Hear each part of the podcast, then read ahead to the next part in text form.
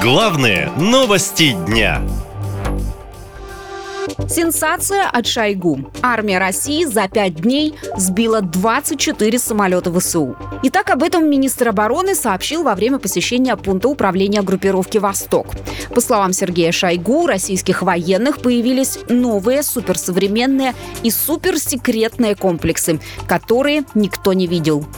Сбили 24 самолета за 5 дней. За 5 дней.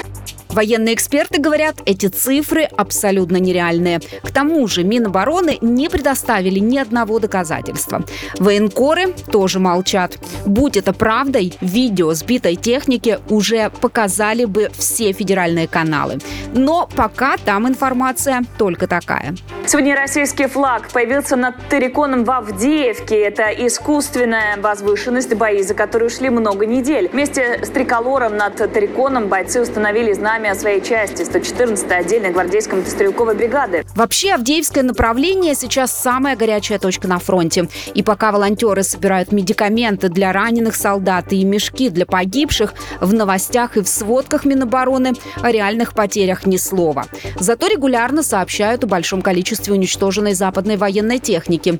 Прошлой осенью в оборонном ведомстве говорили, что военным удалось поразить более 50 РСЗО «Хаймарс», но оказалось, что Киеву передали их вдвое меньше. В итоге военкоры выяснили, что уничтоженной техникой были деревянные муляжи, говорит военный эксперт Олег Жданов. В Украине э, налажено производство деревянных «Хаймарс».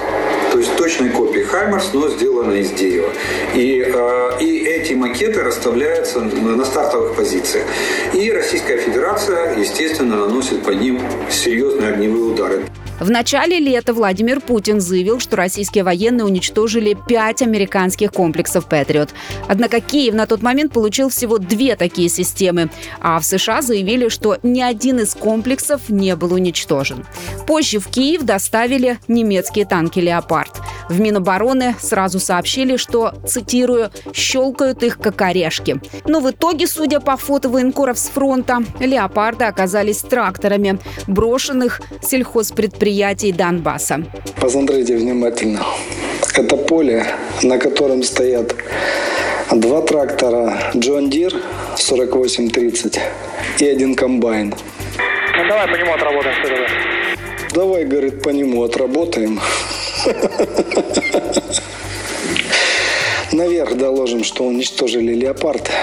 В завышенных цифрах по уничтожению западной техники на Украине не раз признавались и сами военные. Российский летчик, которому удалось пересечь границу с Россией, рассказал, что все дело в выплатах.